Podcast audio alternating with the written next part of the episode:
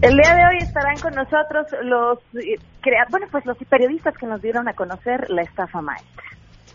Se trata de un modus operandi que ha estado en práctica durante todo un sexenio sin que nadie lo detenga.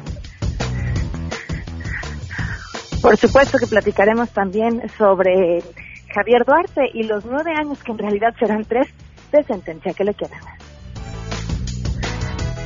Tenemos buenas noticias y más, así arrancamos a todo terreno. MBS Radio presenta a Pamela Cerdeira en A Todo Terreno, donde la noticia eres tú.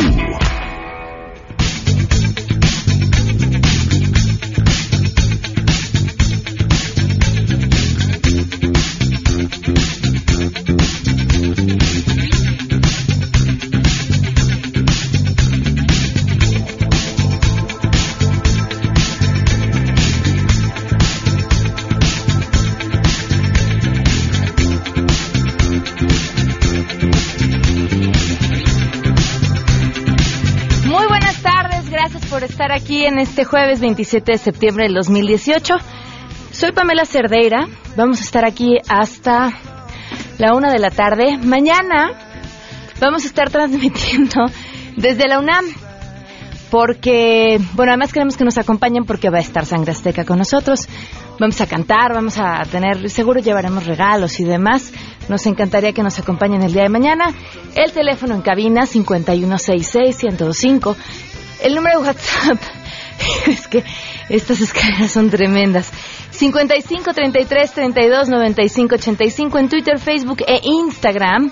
Me encuentran como Pam Cerdeira. Y vamos a arrancar con la pregunta del día, que es, pues, ¿qué les parece la sentencia que le dictaron a Javier Duarte? Nueve años, con un pago así como ridículo, como de 58 mil pesos, una cifra así. Y, que además esos nueve años pues en realidad se transformarán en tres. Y cachito, estas son sus respuestas. Queremos conocer tu opinión a todo terreno. ¿Qué opinas de la sentencia impuesta a Javier Duarte? Pues que es una burla para todos. Como dicen, con razón salían todos los videos riéndose y, mofándose de, de que pues iba a salir airoso de todo esto en realidad es una burla para el pueblo. ¿Cómo es posible que le encuentren y le justifiquen que tanto desvío para tan pocos años? ¿Deberían de ser más estrictas las leyes o aplicar lo que realmente corresponde a las estafas que ha hecho para Veracruz? De verdad que es indignante la manera en la que estas personas se burlan de la sociedad. Una multa ridícula y una condena igual. De verdad que, que ya no se sabe si da risa o da coraje pues no es otra cosa más que el broche de oro de este gobierno saliente marcado por la corrupción. Aquí lo interesante sería saber cuál es la posición del gobierno que va a entrar, porque una de las banderas que estuvieron esgrimiendo durante años fue precisamente que iba a haber castigo a los corruptos y no esta burla a la justicia que estamos viviendo. Definitivamente la sentencia de Javier Duarte es una verdadera burla para todos nosotros. Este señor se va a quedar impune, al igual que su familia y toda la gente que estuvo contribuyendo con esa estafa tan, tan grosera para la sociedad. ¿Por qué nosotros como sociedad seguimos permitiendo esto? ¿Por qué, habiendo tanta información y tantas cosas, por qué solamente nos quejamos en redes sociales? ¿Por qué solamente hacemos memes? ¿Por qué solamente hacemos las cosas de manera muy ligera y no exigimos que haya un cumplimiento cabal de las leyes? Este señor va a salir de la cárcel en tres años y va a disfrutar todo el dinero que se robó. A todo terreno. Pues sí, la verdad es que sí. Hoy se cumplen un año con 25 días del feminicidio de Victoria Pamela Salas Martínez.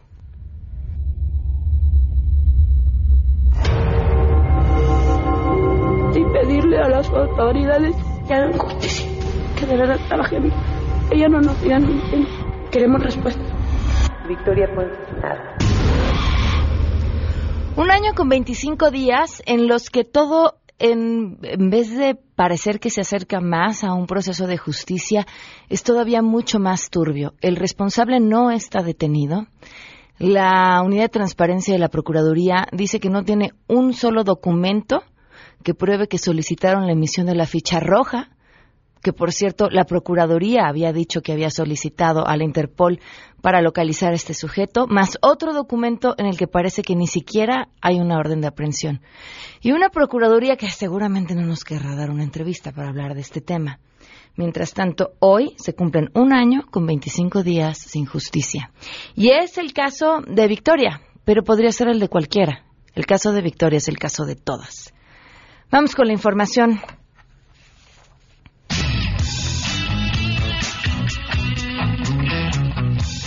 Muy buenas tardes. La Procuraduría General de la República informó que el caso de Javier Duarte aún no está cerrado, ya que aún hay órdenes de aprehensión en contra de algunos de sus colaboradores, entre ellos uno de nombre bíblico, lo anterior en relación a Moisés Mansur. El titular de la Subprocuraduría especializada en investigación de delitos federales, Felipe de Jesús Muñoz, dijo que no están satisfechos con la sentencia de nueve años que se le impuso a Duarte de Ochoa, aunque durante la audiencia que se realizó el día de ayer, los fiscales renunciaron al derecho de impugnar la resolución. Tenemos diversas carpetas de investigación y averiguaciones previas abiertas y en investigación y en curso en contra de funcionarios que colaboraron en la administración de Javier, el exgobernador del estado de Veracruz. Y debo de señalar que incluso en contra de ellos ya tenemos órdenes de aprehensión. O sea, la investigación continúa. Durante la audiencia que se realizó el día de ayer en el reclusorio norte, se dio a conocer que Karime Macías, de acuerdo con testimonios de Antonio Tarek, era la que decidía a qué empresa se le otorgaban los contratos, informó René Cruz González. Pamela, te saludo con gusto y te comento que los ministros de Relaciones Exteriores de México, Indonesia, la República de Corea, Turquía y Australia ratificaron su compromiso de continuar trabajando por la paz, la estabilidad, la prosperidad y el desarrollo sostenible en sus regiones y en todo el mundo. En torno a la treceava reunión en Nueva York, en el marco de la Semana de Alto Nivel del 73 periodo de sesiones de la Asamblea General de la ONU, estos países recordaron que desde hace cinco años los cancilleres de estos cinco países se reunieron por primera vez y acordaron lanzar MICTA, un espacio consultivo interregional e innovador de países con propósitos similares, con ideas e intereses compartidos y con el compromiso de fortalecer el multilateralismo y promover la gobernanza local. Reconocieron que han logrado avanzar en el cumplimiento de los objetivos de MICTA en estos primeros cinco años. Sus logros incluyen aumentar el entendimiento mutuo, profundizar en las relaciones bilaterales e identificar áreas comunes de cooperación. Hemos sostenido consultas de manera regular con el objetivo de avanzar en las discusiones multilaterales sobre temas de interés común y hemos acercado posiciones polarizadas de política pública de manera exitosa y con soluciones creativas a desafíos globales y regionales señaladas en un comunicado conjunto. Las acciones de MICTA se han extendido a un amplio abanico de actores gubernamentales y no gubernamentales como legisladores, funcionarios encargados de la planeación de la política exterior, líderes en innovación, académicos, periodistas y en programas de difusión, entre otros, lo que ha resultado en la inclusión de una gran variedad de perspectivas e iniciativas para alcanzar sus metas en áreas prioritarias de colaboración de MICTA. Corresponde a Indonesia coordinar los trabajos de MICTA en 2018 y asumieron el compromiso de fortalecer su cooperación en 2019 cuando sea el turno de México de coordinar los trabajos de MICTA por segunda ocasión, informó Nora Bucio. Pamela, buenas tardes para ti, para el auditorio. Te informo que las brigadas que vigilan el perímetro de planteles de la UNAM han atendido a 3.000 estudiantes en los 14 puestos de orientación y tras dos semanas de aplicación han abierto cinco carpetas de investigación por los delitos de acoso, roba transeúnte, amenazas, daño a la propiedad y abuso sexual mediante el programa Segura, Seguro hasta tu casa. Los estudiantes han solicitado rondines y patrullajes para evitar asaltos, revisiones, alumbrado público en calles y luminarias, en parques cercanos a sus escuelas, cámaras de seguridad, silbatos y protección cuando existe presencia de grupos porriles. Los padres y profesores han solicitado mayor seguridad rumbo a las escuelas a fin de lograr un sendero y transporte seguros, pláticas sobre adicciones y también asesoría para levantar actas y denuncias ante el Ministerio Público. Este programa se implementó tras el enfrentamiento del 3 de septiembre frente al edificio de rectoría de la UNAM. Hasta aquí el reporte.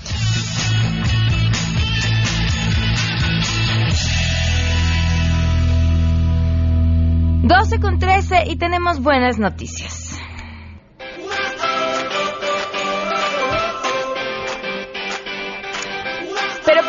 Escucharlos, Janine.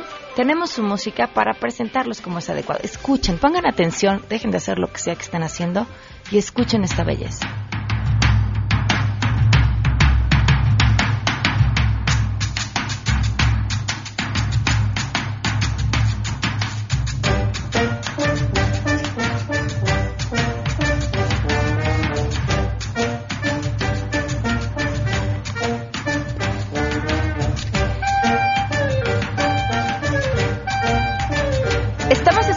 Escuchando a la orquesta Pasatono que está celebrando 20 años y en la línea nos acompaña Patricia García, parte de Pasatono, fundadora de Pasatono. ¿Cómo estás, Patricia? Muy buenas tardes. Hola, buenas tardes, Pamela. Gracias por acompañarnos. Cuéntanos cómo ha sido esta aventura de 20 años.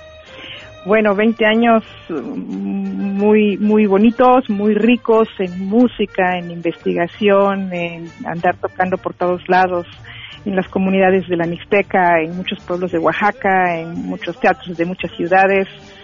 Bueno, han sido 20 años de, de mucha música y mucho aprendizaje también. A ver, ah, mencióname, bueno, explícanos a esta parte de la investigación que te refieres y por qué ha sido tan importante en su trayectoria. Mira, Pasatono fue formado por músicos y por investigadores, eh, principalmente de música de cuerdas de la región mixteca de Oaxaca. Entonces, mucho de lo que hacemos tiene su tiene como base la investigación, lo que hemos aprendido de los maestros tradicionales y eh, también tiene su parte ya creativa y como músicos contemporáneos que somos, ¿no? Entonces Ajá. están como muy claras estas dos partes. Por ejemplo, para nosotros es muy eh, muy importante definir de repente también para, para los públicos a los que vamos. Por ejemplo, a veces tocamos para públicos universitarios y damos una conferencia, hablamos sobre como toda la parte, la historia de la Mixteca, tratando de tocar las músicas como nos las han enseñado los señores en los pueblos. Y cuando también ya hacemos un concierto en un escenario, entonces ya tocamos pues toda esta parte creativa que ha ido desarrollando sobre todo Rubén Luengas en la composición y en los arreglos eh, de músicas, de sus influencias musicales y de las que hemos tenido pues como en estos 20 años haciendo la música de pasatono y pero basándose siempre pues en, en, en nuestras raíces de música mixteca. ¿Cómo van a celebrar estos 20 años? Bueno, vamos a dar ahorita un... Hemos estado haciendo varios conciertos, pero ahorita uno muy importante es este que vamos a tener este domingo, 30 de septiembre, a las 18 horas 6 de la tarde, en el Teatro de la Ciudad de Esperanza Iris. Ok. Entonces, eh, son los 20 años de Pasatono, le llamamos Pasatono Oco, 20 años en, Mixteco, 20, 20 quiere decir Oco. Y bueno, pues esperamos que puedan acompañarnos. Eh, les comento que tenemos, hay descuentos a INAPAM, a maestros y estudiantes en taquilla. Bueno, los boletos están en, en taquilla en el teatro y también en Ticketmaster. Pues ahí- bueno, es un horario muy, muy, ¿A, a qué hora va a ser? ¿no? 6 de la tarde. 6 de la tarde. 6 de la tarde el domingo 30 de septiembre en el Teatro Esperanza Iris en la Ciudad de México. Boletos en taquilla y en Ticketmaster. Muchísimas gracias, Patricia, y que sea un gran festejo. Muchas gracias a ustedes. Hasta luego, muy buenas tardes. Miren, así, así nos vamos a corte, escuchándonos.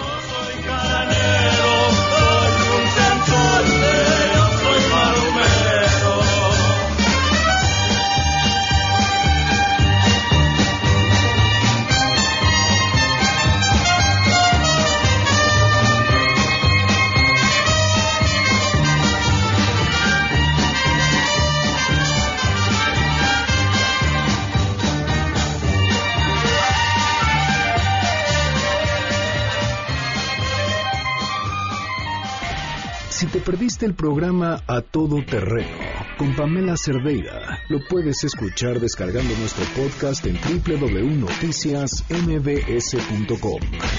Pamela Cerdeira regresa con más en A Todo Terreno, donde la noticia eres tú. Marca el 5166125.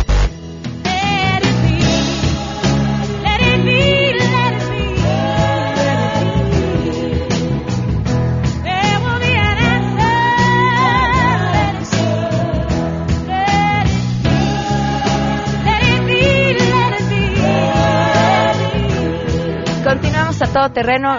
estoy en una plática muy emocionante en el corte apenas y, además le agradezco muchísimo que esté aquí hoy Pedro Palou, escritor, autor de, de Todos los Miedos. Una, pues es una novela, pero podría ser la historia de muchas mujeres valientes además en, esta ciudad todos los días. Bienvenido, gracias por estar gracias, Pamela, encantado. Se llama Todos los miedos, cuentas la historia de una periodista que pues que quiere ir detrás de la verdad, de los feminicidios, de las historias de prostitución, de las cadenas de poder que permiten la explotación y asesinatos de mujeres. ¿Por, ¿Por qué decidiste ir detrás de esta historia? Porque yo creo que yo estaba, había estado escribiendo novela histórica y de pronto me di cuenta que pues sí, podría volver a escribir una nueva novela histórica, tenía incluso investigación para hacerla, pero el presente es el que nos está comiendo y no nos tenemos que explicárnoslo, tenemos que gritarlo, tenemos que decirlo. Es una novela furiosa, lo entiendo. No sé si en 10 años la vea yo y diga, híjole, ¿para qué la escribí? Pero en este momento sentí que la debía haber, la tendría que escribir y cuando empecé a pensar en, la posible protagonista, eh, y tú lo sabes bien, ser periodista en México es muy peligroso, pero ser mujer periodista en México es doblemente peligroso. Eh, y si no tienes un medio, tu medio te corrió y, apenas si sabes si algún medio digital te va a publicar eh, o no, te quedas todavía mucho más eh, vulnerable. Y, y la historia de Daniela, por eso le puse el apellido real, porque es real, es la historia de cualquier periodista mujer e incluso de cualquier mujer que sale del metro en la Ciudad de México, que sale de su casa, que el, miedo primero más elemental es saber si va a regresar con vida o completa, o no haber sido golpeada o no haber sido ultrajada. Eh, y luego hay otros miedos mucho más fuertes cuando ya eres además periodista y sabes que te están amenazando. Entonces me parecía que era una novela justa, era una novela importante y era una novela que había que hacer. Me llama la atención cuando dices es una novela rabiosa y no sé si después me arrepiento de haberla escrito con, tanta rabia. Sí, porque el, el, novelista normalmente tiene mucha distancia de lo que está contando y esa distancia le permite comprender, le permite interpretar o por lo menos alejarse tanto de los personajes que sea el lector quien juzgue. Y yo me eh, iba viendo mientras investigaba incluso todos los sucesos que pasan en México. Eh, y me, imaginaba a mí mismo como un narrador que en vez de tener la palabra tiene un celular y lo único que hace es estar documentando la podredumbre. Y claro, la podredumbre se va alimentando, entonces llega un momento en que ya no quieres ver la imagen, no quieres prender el celular, no quieres seguir escribiendo. Es una novela que incluso al terminarla la tuve que dejar tres meses sin tocarla, sin leerla, porque no tenía la distancia para saber si lo que estaba haciendo, por un lado valía la pena o por el otro era realmente eh, un grito desesperado como escritor.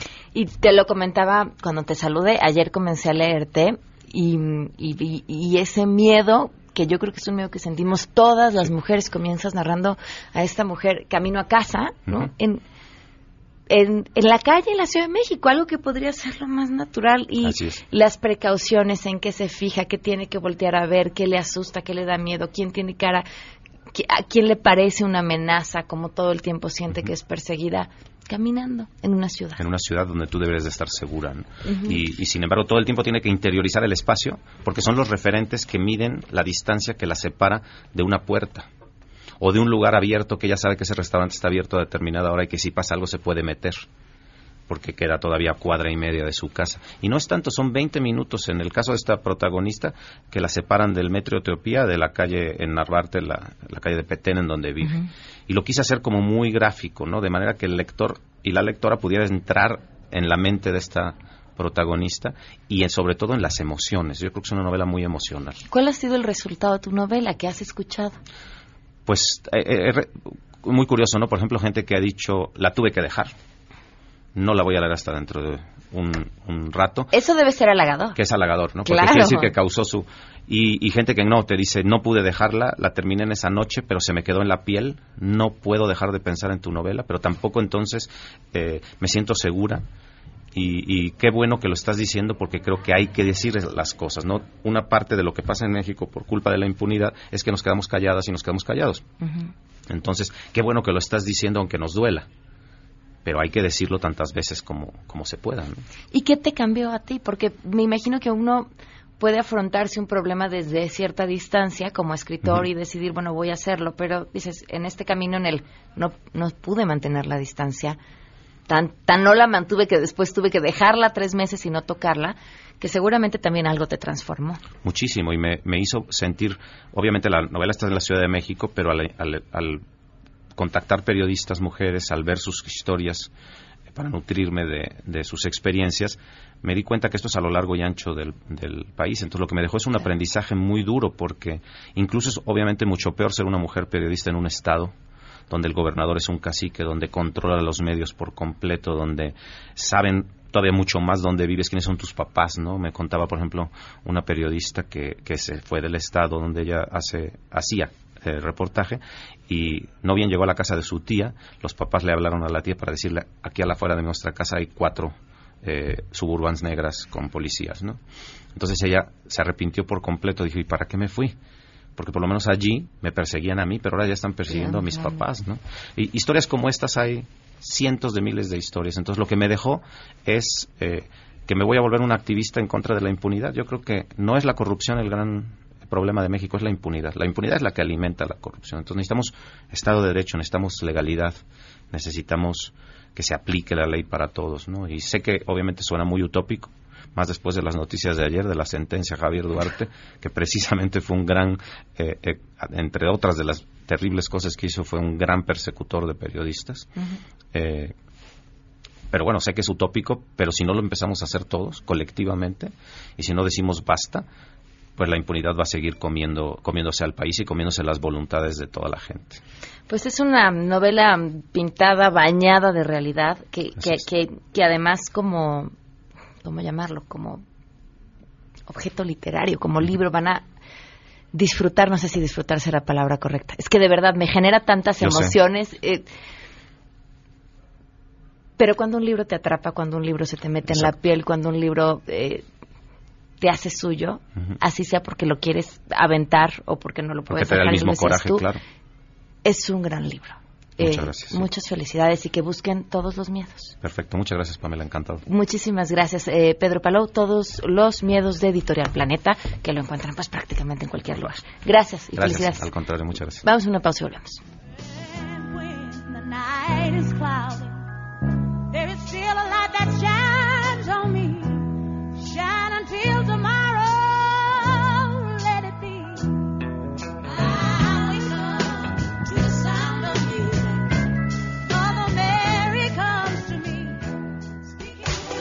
Queremos conocer tus historias. Comunícate al 5166-1025. Pamela Cerdeira. A todo terreno. Donde la noticia eres tú. Volvemos. Pamela Cerdeira está de regreso en A Todo Terreno. Únete a nuestra comunidad en facebook.com. Diagonal Pam Cerdeira. Continuamos. Si tienes un caso para compartir, escribe a todoterreno Pamela Cerdeira es A Todo Terreno. En un momento continuamos. No te pierdas por primera. Ah, nada más estamos jugando con su cabecita, a ver si se sienten confundidos, a ver si estaban despiertos. Continuamos a todo terreno, 12 con 35 minutos. Le agradezco enormemente a la diputada Marcela Torres Pembert que nos acompaña vía telefónica. Gracias por estar aquí, muy buenas tardes.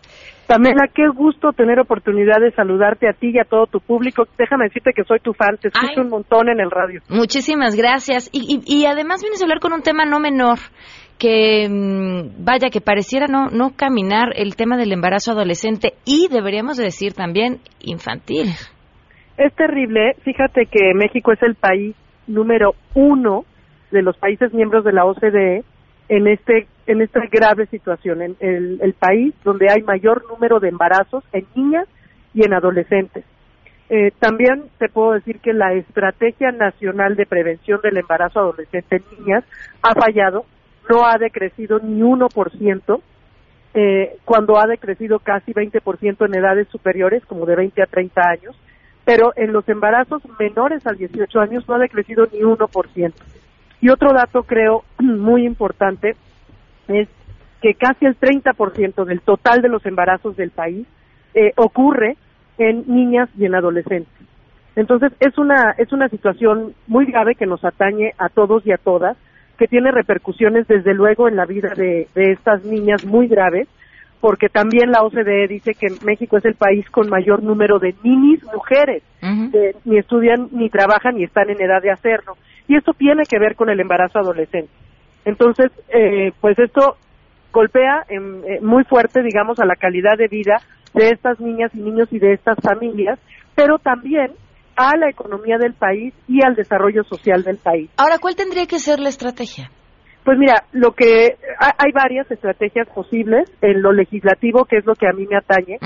Básicamente serían tres propuestas. La primera es que por parte de Indesol se le dé mucho más recurso y, no, y prioridad a las organizaciones de la sociedad civil y a las fundaciones que trabajan para abatir este, este problema. El gobierno no ha podido con el tema, el embarazo, la estrategia del gobierno ha fracasado, pero hay muchas asociaciones civiles que lo hacen con mucho éxito, pero con pocos recursos.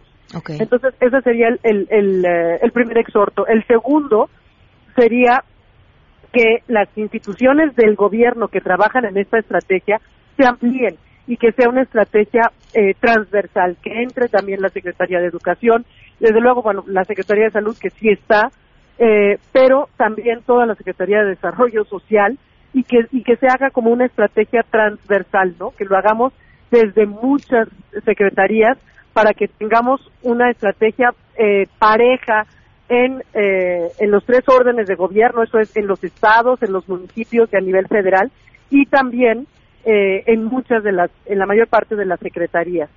Es muy importante que la, la educación sexual que se les da a las niñas desde corta edad, desde de, kinder, primaria, etcétera, las, las van ayudando a que cuando llega eh, el, el, riesgo eh, o la edad eh, en la que empiezan con, sus, con su primera relación, que fíjate que en México ha bajado la edad, están iniciando relaciones a los 12 años, este, que lleguen con muchas más armas y mucho más autoafirmadas y mucho más preparadas.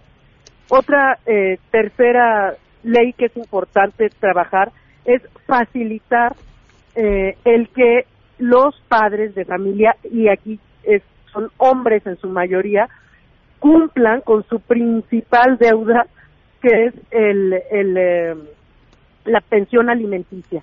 Hay que entender que esta pensión no es para las mujeres o para las madres, sino para los niños y niñas, y es su derecho.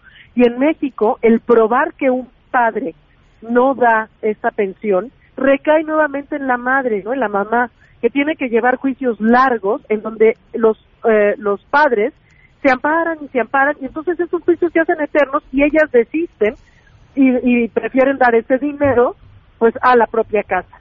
Entonces tenemos que cambiar la ley para que sea mucho más fácil el, eh, el, y que sea el Estado quien obligue a los hombres a que tengan que cubrir con esta obligación eh, que es la primera que deben de tener, que es la deuda que tienen con sus niñas y sus niños. Pues sería importante, digo, este exhorto que finalmente va, supongo ya, para la siguiente administración. Sí, ¿no? Pues ahora viene ya, eh, aquí en la Cámara vamos a estar discutiendo eh, pues la ley, la ley de ingresos y el presupuesto y todo esto, ahí tiene que verse reflejada esta estrategia y tiene que verse reflejado en el recurso, ¿no? Dicen que, que causa que no lleva recurso, pues es una causa perdida. Entonces, eh, yo, yo pues apelo a la sensibilidad de, de este nuevo gobierno entrante para que tomen esta causa fuertemente y aquí la vamos a, a estar eh, pues peleando y, y llevando hasta sus últimas consecuencias. También es importante que se pueda perseguir de oficio eh, cuando cuando llega una niña por causas obstétricas a los hospitales. Claro, porque, muchos de esos embarazos son violaciones. No, y, en muchos casos, hay que decirlo, Pam, eh, son abusos, sobre todo cuando, cuando son niñas menores de 15 años. Claro. Y esto, ellas no lo hablan, ni sus madres, porque a veces pues son familiares cercanos o agentes de poder pero tendría que perseguirse de oficio para que no fueran ellas quien tuvieran que denunciar, sino que fuera también la justicia mexicana la que buscara quién embarazó a una niña menor de 15 años. Ok. Pues vamos a hacer una cosa, Marcela. Volvamos a hablar una vez que estas decisiones se hayan tomado y una vez que se hayan echado a andar para, para ver los resultados y también poderlo medir.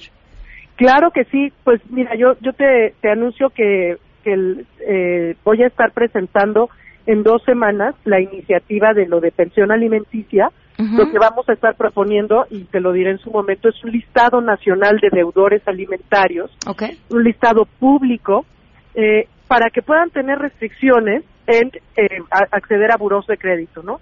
Que no puedan comprar un carro a crédito si es que están registrados como deudores de lo más importante que, que son sus hijos ¿Ah? o hijas. Mire, muy bien, bien, suena muy interesante. Muchísimas gracias, Marcela. pues volvemos a comunicarnos. y qué, muchas felicidades por, por tu buena calidad del periodismo. Muchísimas gracias.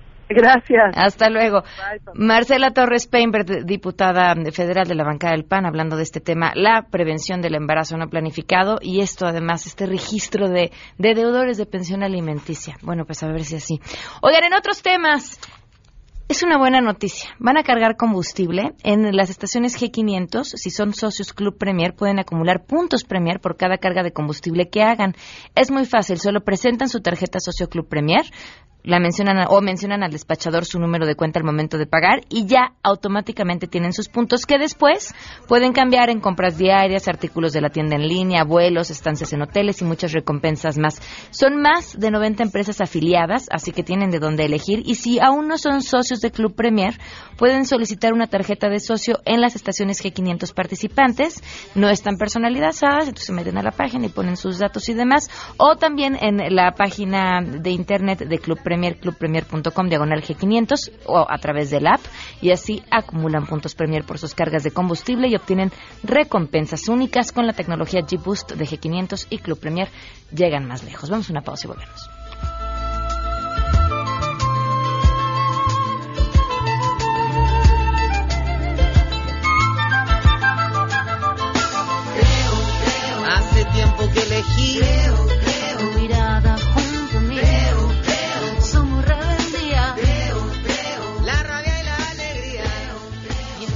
Tienes un caso para compartir, escribe a todoterreno.mbs.com. Pamela Cerdeira es a todoterreno. En un momento continuamos. Estamos de regreso. Síguenos en Twitter, arroba Pam Cerdeira, todoterreno, donde la noticia eres tú. Continuamos.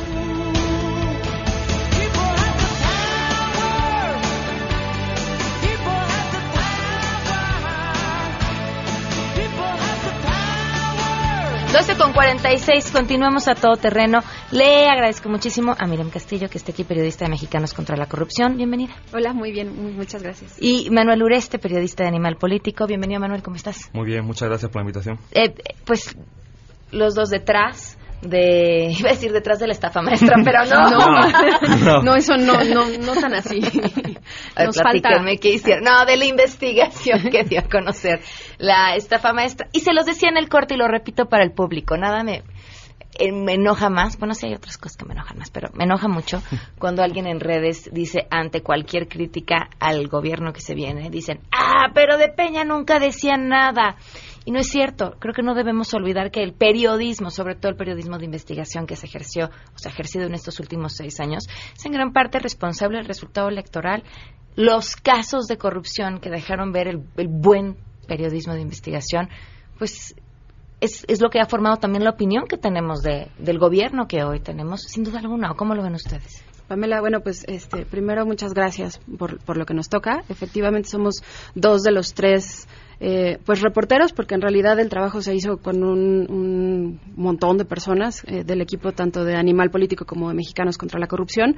Y, bueno, eh, nosotros lo hemos repetido muchísimas veces, lo que lo que digamos lo, satisfactorio del trabajo es que pudimos ejemplificar un sistema de corrupción, un, un, sistema que además se ha venido replicando y hemos venido viendo las consecuencias de esto, eh, porque no solamente se ciñó a los años en, que nosotros basamos el trabajo, por cuestiones tanto de logística humana como, como procedimental, en, en 2000, de 2012 una parte a 2014, pero bueno, es algo que se ha repetido hasta, hasta la fecha, aún hay contratos vigentes que está revisando también la auditoría, y eh, pues justo eso, ¿no? Eh, el tratar de de mm, sacar una fotografía y reflejar cómo, cómo se mueve el gobierno independientemente de quién esté a la cabeza. este Y bueno, pues eh, la, la, un poco la intención es que se vea reflejado, que, que,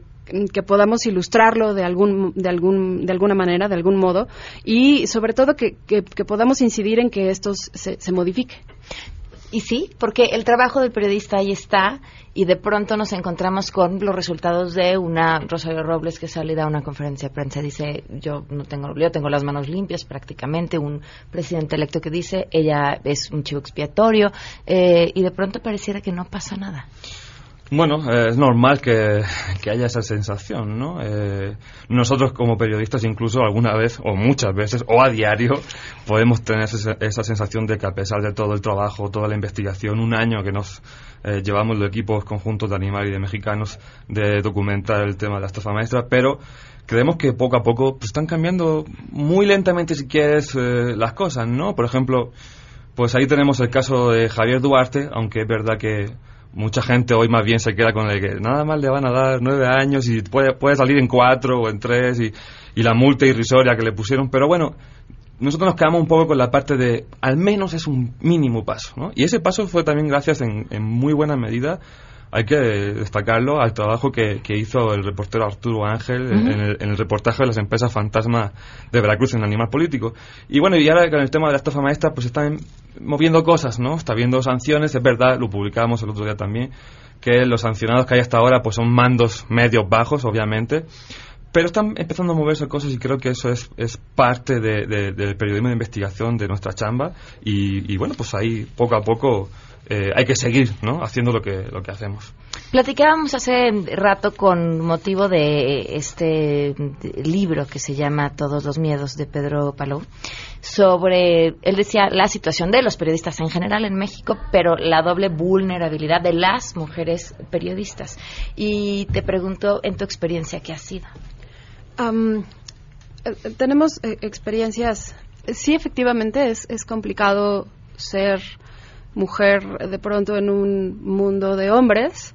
También yo sería injusta si no reconociera que a lo largo de, mi trayectoria he tenido a muchos hombres muy considerados y altamente, no sé si se aplica pues, pero altamente feministas.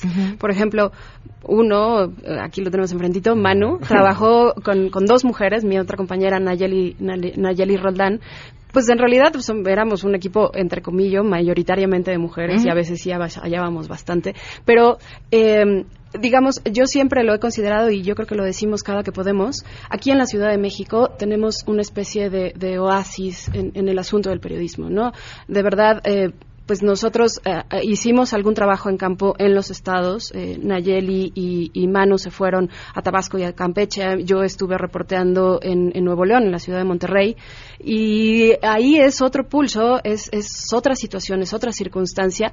yo creo que sí pasamos por, momentos bastante tensos pero volvemos a lo mismo. Nosotros somos muy privilegiados porque volvemos aquí y, nuestra casa está bastante lejos de donde se genera esa, esa violencia y yo creo que lo hemos repetido varias veces. No podemos comparar nuestra situación con la situación que viven los compañeros en los estados. Manu este, no me dejará mentir de todos los perfiles que le ha tocado hacer de los compañeros de los estados.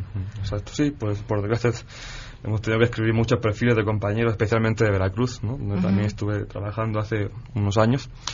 Y bueno, pues sí, la verdad que el, tema de la violencia era eh, un tema que evidentemente nos preocupaba cuando estábamos reporteando el tema de la estafa maestra y que nos sigue preocupando a diario, ¿no? Aunque es cierto, como dice, miren que aquí hay una especie de pequeño oasis, ¿no?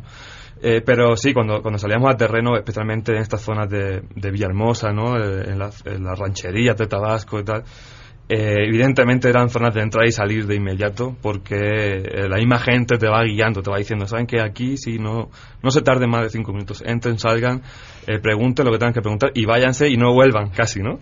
Y, y sí, porque, y además le añades a eso que cuando tú vas a investigar casos de corrupción, obviamente quien va a estar detrás de la puerta no sabemos cómo te puede recibir, no sabemos si te va a recibir diciendo yo no tengo ni idea de lo que me dices o si te va a recibir con una agresión o una amenaza o con qué, ¿no? Entonces, evidentemente, eh, fueron días de, estrés, fueron días de miedo.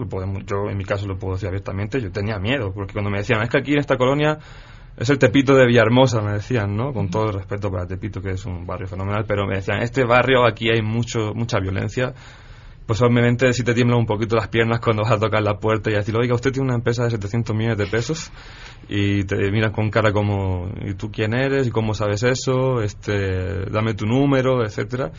Evidentemente luego vienen unos días y unas noches muy largas de estrés de quién te estará investigando también a ti, obviamente, porque sabes que también te investigan a ti, ¿no? Entonces, bueno, afortunadamente la verdad también hicimos una serie de protocolos de seguridad que tampoco son una gran cosa, tampoco. Cuando digo eso es que la gente que vamos con un equipo de policías y de... son simplemente estar siempre, siempre en contacto. Avisar en dónde estás y a dónde vas. Exactamente, y dónde te subes y dónde, con quién vas y, y, poco más, ¿no? Pero al final tienes que hacer esa, esa chamba de ir al terreno y pues asumir esos riesgos y también un poco después, cuando ya se publica el reportaje, también viene esa otra frase de riesgo de quién te va a llamar, quién te va a mandar algún mensaje. Pero bueno, afortunadamente creo que también en este caso podemos decir que, salvo algunas cositas ahí, detalles en Twitter y demás, que siempre va a haber, ah, en mi caso por lo menos yo puedo decir que no, no, ha habido ningún este así amenaza o tal, y espero que así siga, cruzo los dedos. Exacto, tocamos madera. ¿Qué sigue? Pues... Eh, en, en, general, eh, seguir investigando. Digo, finalmente eh, nosotros mismos lo, repetimos y hasta nos lo repetimos a nosotros mismos, pues somos reporteros, pues, o sea, nosotros seguimos siendo reporteros y la intención es seguir buscando, seguir eh, investigando, hacernos de información en el mismo eh, digamos, en el mismo tenor o, incluso en, en, temas distintos, pero eh, quizá eh, eso, es, eso es un poco parte de nuestra chamba, tener la, la, suficiente tolerancia a la frustración, que aun cuando parece que no pasa nada, nosotros tenemos que seguir en lo mismo y, nuestra función elemental es informar. Lo que venga después ya no es responsabilidad de nosotros y nosotros lo empujaremos todo lo que podamos, pero digamos, nuestro trabajo es sacar a la luz todo lo que se quiere esconder y pues para eso hay chamba para aventar para arriba. Yo veía su trabajo, lo escuchaba, me ha tocado también escuchar una serie de conferencias que han dado sobre cómo lo hicieron, cómo encontraron. Y, además de aplaudirlo, decía, híjole, el problema que sigue es que ahora vendrán métodos mucho más sofisticados de corrupción. Vaya, si este ya quedó a la luz, que además pareciera el más sencillo de todos, ¿no? O sea, uno prácticamente puede googlear la dirección de una empresa y, darte cuenta que es obvio que ahí no está la empresa que dice que está. Lo que sigue ser un reto inmenso también. Sí, obvio. Una vez creo que lo comentado, ¿no? que la creatividad de los corruptos es nuestra, eh, nuestro mayor desafío como periodistas de investigación y como periodistas eh, en general, ¿no? Y evidentemente cuando se expone a, o se pone a la luz todo este sistema, ¿no? que, que hablaba Miriam, de corrupción en el que tuvimos que utilizar muchísimas herramientas eh, públicas, ¿no? De información como el registro público, en fin, una serie de herramientas. Evidentemente esto ellos también lo aprenden, ¿no? Entonces, este, sabemos que ese mecanismo de corrupción, pues, eh, se va a ir perfeccionando, ¿no? Ese u otros, ¿no? Se van a ir perfeccionando y evidentemente nosotros tenemos que estar también como creo que siempre vamos a ir con un pequeño paso detrás porque ellos pues, van en, son los que lo están exactamente, pero pues tenemos que precisamente estar eso no siguiendo ese paso permanentemente siempre estar atentos y, y también en esto y creo que es muy importante eso, ¿no? La colaboración entre periodistas que, que estamos haciendo esto, ¿no? Entre medios que también le están entrando muy fuerte al periodismo de investigación este, pues para compartirse esa herramienta, para decir, oye, yo, a mí me sirvió esta ruta, tal vez te sirva a ti en lo tuyo, ¿no? Y porque a mí, nosotros también hemos, por ejemplo, Arturo Ángel, ¿no? En, en el tema de las empresas fantasma, él nos compartió muchísimo de la metodología que él utilizó y nos vino, este, fue fundamental también para, para hacer esta investigación. Por lo tanto, creo que nosotros tenemos que seguir este, eh, muy atentos a, todos estos casos de corrupción y, pues, seguir documentando, que es nuestra labor. ¿no? Pues está el libro también para que lo puedan buscar y puedan enterarse paso a paso de cómo sucedió este trabajo. Muchísimas gracias, gracias. Bueno, a los tres, aunque eh, no pudo acompañarnos Nayeli, pero, pero gracias Miriam y muchísimas gracias Manuel por habernos acompañado. Muchísimas gracias, a, ti por el espacio. Gracias. Ya nada más para despedirnos, una buena noticia para que se queden así tranquilos y contentos. a un año de los sismos de, del 19 de septiembre, 15.000 niños han sido apoyados con escuelas más seguras a través del trabajo de reconstrucción que ha hecho Fundación BBVA Bancomer y sus aliados. Es una increíble manera de ayudar y además pues una muestra de que Fundación BBVA Bancomer apoya la educación de los niños en nuestro país. Nos vamos a quedar en mesa para todos.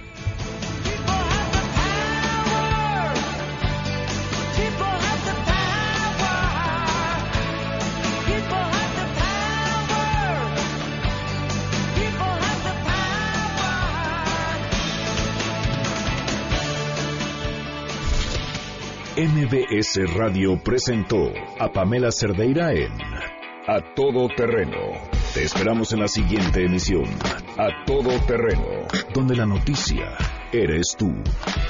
MBS Radio, en entretenimiento, estamos contigo.